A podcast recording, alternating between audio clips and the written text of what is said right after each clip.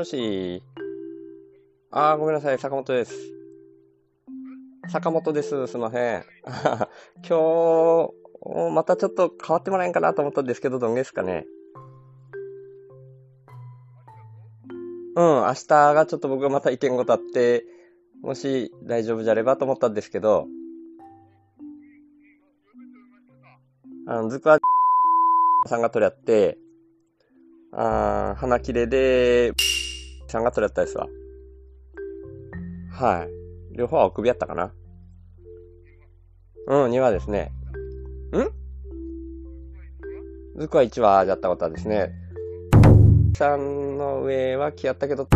さんな、あ手が出らんかったとかな、低すぎ、低すぎたかもしれん。どげんから。あとはね、さは弾かれたっちょっとですわ。いやいや、弾かれたらしいですわ。はい。うん、手組みやったんですかね。すいません。はい。お願いします。すいません。はい。はい。すいませんね。どうも、シュウです。今、あの、カモ漁の、僕カモ漁やってるんですけど、え、急に、急にこんな風に始めんなって感じですかね。すみませんね。ちょっとね、その内容の説明の前になんで今この電話の会話で始めたかっていう説明の方から入ろうかな。えっと、ポッドキャスト仲間の、あ、あとは、ポッドキャスト仲間っていうか、古典コミュニティ内での仲間になるのかな。えー、イム、イムさんっていう方が、ポッドキャストもやられてて、せで、さっきそのポッドキャスト聞いてたんですけど、日本中にいろんな人がポッドキャストやってて、うんと、まあ、うん、そうしてるはずなんだけど、なんとなくそういうふうに感じないっていう話で、それがなんでなのかなって考えたときに、彼はあの方言じゃないからだなと思ったらしいんですね。で、いろんな人にあの方言で喋ってほしいです、みたいなことをポッドキャストで呼びかけられてたんで、あの、僕も方言でね、喋ろうかなと思ったんですよ。で、なんで逆に方言で喋ることができないか。まあ、できないってわけじゃないな。喋る人もいるんですけど、多分ですね、それはできる人はごく少数派に入ると僕は思ってますと。うん。で、なんで喋ることができないかっていうと、うーん、相手がいないからだと思うんですね。相手が同じことを同じ言葉で喋って返してくれるから、その方言で喋ることができる。そんな風に普段から考えてる人はいないとは思うんですけど、あの、考えてる人がいないじゃないな。意識はしてない。うん、それって、その言葉で育てられたし、その言葉で過ごして育ってきたから、自然にそうやって喋ってるんですね。それが方言なんですよね。だからそれぞれの地域で喋る言葉が違うと。だから相手もその言葉を喋るときに何も考えずに出てきてるのが方言なんですよ。だから、うん、僕は今のは宮崎弁ですけど、宮崎弁って喋って宮崎弁で喋ってみてなんて言われても、急には出てこないわけですよ。多分みんなそうなんじゃないかなと思うんですけどね。なんか関西弁みたいにもうテレビとかで有名になってる言葉だったり、もうそれ自体が文化、関西で生まれた文化がもうテレビで放映されてて、で、それ自体がこう、まかり通るような状況だとしたら喋れるんだと思うんですよね。それってもう相手も関西弁を理解できるっていうベースがもうすでにできてるわけじゃないですか。だから多分喋れるんだろうなと僕は理解してます。で、宮崎弁であの喋るポッドキャストを撮ろうかなと思ったんですけど、やっぱ相手がいないと無理なんですよ。っていうんでですね、さっきあの電話で喋ってました僕。電話でこのポッドキャスト録音しつつ で、もう片方のスマホで、えっ、ー、と、録音を続けていたっていう状況です。さっきのはですね、あの、僕、あの、このポッドキャストの最初の方でも言いましたけど、カモ漁に行ってるんですね。で、カモ漁で、あの、まあ、なんていうんですか、人数が決まっていて、えー、コタカモ越え保存会っていう会があって、その人数が決まってるんですね。何人までっていう。で、それはなんで人数が決まってるかっていうと、うーん、カモを待ち構えている待機場所っていうかですね、山の中で、えっ、ー、と、カモが通りやすいルートをですね、こう木を切って、え、ー、と、山の中で木がその部分だけこう凹んでっていうような、こう、カモが通りやすい、なんていうんですかね、まあ、うん、へこぼってる場所。へこぼってるもこれ方言かな、うん、そういう場所を作って、で、目の前にある、えー、しがきってこっちでは言うんですけど、茂み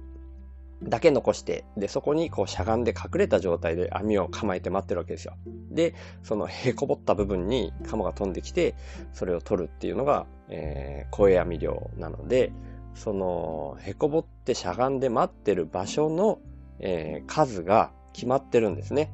ここに、こう、一人座るっていうふうにもう、あらかじめ決められてるんですよ。で、その数が、えー、あって、ただ、取れやすい場所、取れにくい場所っていうのがあるので、うーん、こう、早見表みたいなのを作って、今日はどこに座るっていうのが決まってるんですね。で、取れやすい場所がやっぱり人気があるんですけど、それが順番順番に毎日、今日はここって決まってるんだけど、もう一つルールがあって、うん、自分の相棒って言われる人が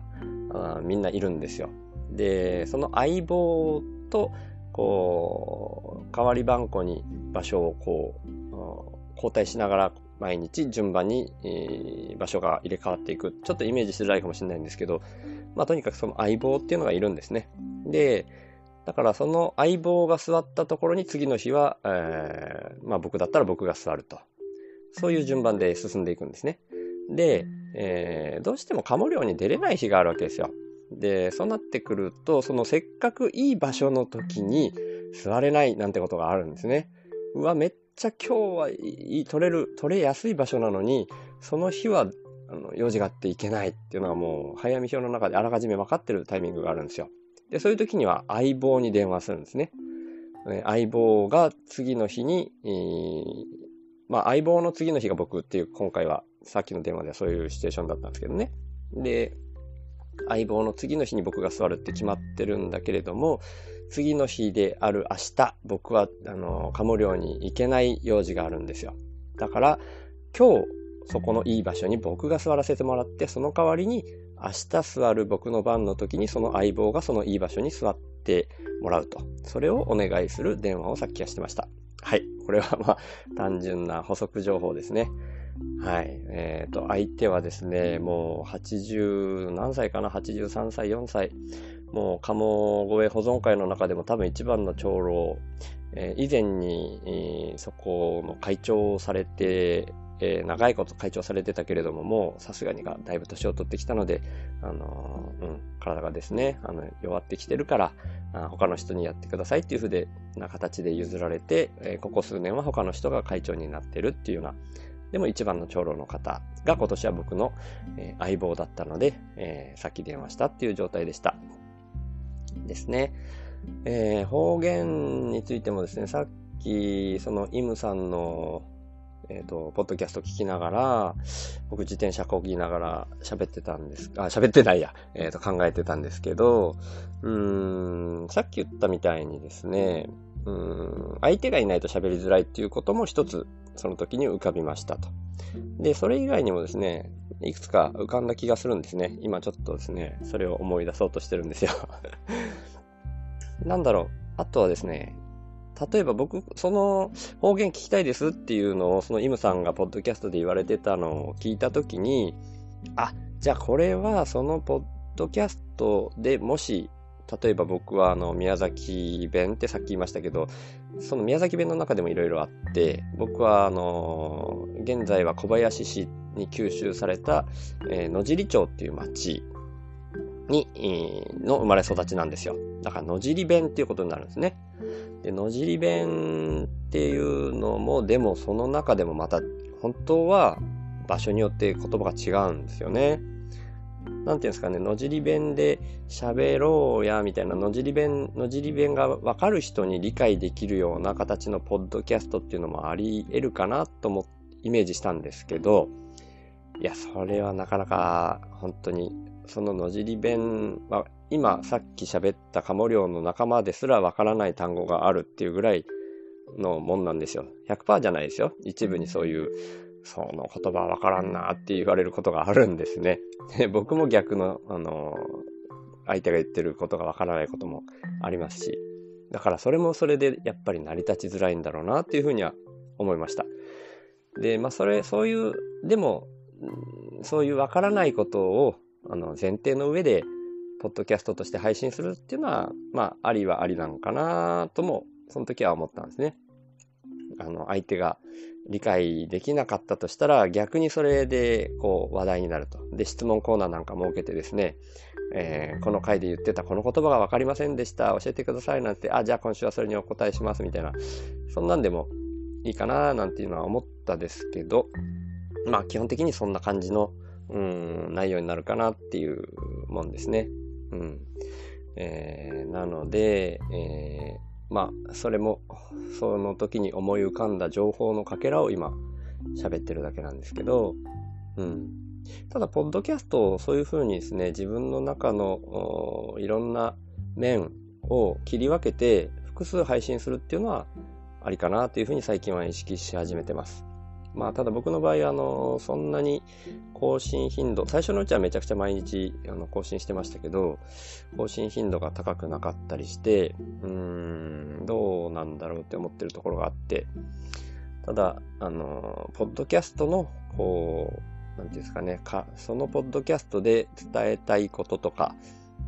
そのポッドキャストのカラーみたいなものが、うん、あった方がいいんだとしたら、そういうふうに自分の中のいろんな面があるから、その面に応じて、えー、使い分けるっていうのはありだろうなっていうふうには思ってますね。あのー、古典ラジオのパーソナリティの樋口清則さん、僕が、まあ、このポッドキャストを始めた大きなきっかけの方でもありますけど、あの方も複数のポッドキャスト持ってらっしゃいますし、まあもちろんあの、完全に一人で喋るのは、樋口清則の世界だけなのかな。僕が知ってる限りではですね。他は、まあいろんな方と組むことで、だからこそカラーが違うってなってるんですけど、僕はまあなんていうんですかね、一人であっても、例えば僕はこの手放すっていうことについて話すのがメインのが、この話すラジオっていうふうになってるんですけど、まあ、必ずしも手放すこと喋ってるとは限らないんですよね。過去の方、あの、配信でも手放すことじゃないことも喋ってる回もあったかなと思うんです。で、そういう回の時は、うん、もしかしたら違うポッドキャストとして番組を作ってて、そっちの方で、えー、そういう種類の話のことを喋るっていう風なまとめ方するのもありかなと思ったりもしました。あなんかさっきからぐるぐる同じことを言ってるような気がするな。まあそんな風に思いましたっていうだけのことを今、方言の話から、えー、連想で話しているだけです。もう一個ぐらいなんか方言のことで考えたことあったんだよななんだったっけな。あ、ちっちゃい頃に方言で喋ることが多かったと思うんですよ。あ、で、これ、イムさん自身も言われてたかな。敬語になると方言が出づらい。うん。あだからもう本当にそれだけの話をもう一回重ねてる感じになっちゃうかもしれないですけど、うーん、子供の頃はその語彙力も今より少ないし、でもまあ子供だから、あの、喋る内容も、なんていうんですかね、そんなに頭をめちゃめちゃ使わなくてもいいようなやりとりで済んでるし、それで方言で喋ってて成り立ってたと。で、大人になって、で、その、うーん、なんていうんですかね、語彙力が増えて、考えることも増えて、その状態ではもう、えー、今の場合はですね、地元にいない人が多いんじゃないかなと僕思ったんですよ。うん、僕もそうですね、18から茨城に行っちゃったんで、うん、その時点からやっぱり、えー、たまに同郷に近い人と方言で喋ることはある程度で、うん、基本的にはもう標準語とか、まあ、茨城弁かに、染まっていったわけですよね。だから、そういう思考パターンになるときには、もうどうしてもその標準語で考えてるっていうところもあるのかなって思うんですよね。うん。まあもちろん地元に帰ってきた親と喋るときやっぱり方言戻ってるから、そうでもないのかな。まあ一側面としてそんなのもあるかなっていう程度でしたね。はい。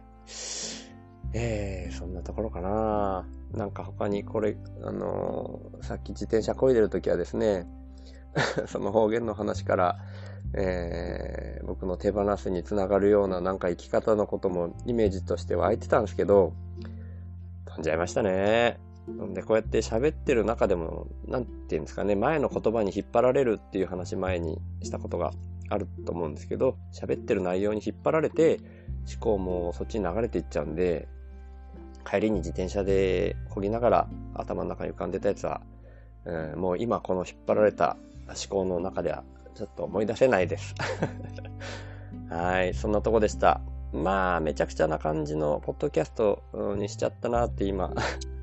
思ってます。思ってるけど、まあ、それはそれでいいかな。うん、こういう、そのノリはちょっと、手放すラジオ的に、うん、番外編に近いな、みたいな風になったら、うん、まあ、番外編は番外編で存在しててもいいんですけど、うん、まあ別ポッドキャストとして成り立ちそうなことがこういう風な回数、うん、回が増えてきたら、それはその時点で、あ、あこれ、これはいっぱいでき、出るじゃんって分かってそこから切り取ろうとするんで、それでいいのかなって、今また喋、えー、ってる思考に引っ張られて、そんな風に思いました。はい。っていうようなところで、今日はこんな感じにしときます。はい。ではまた。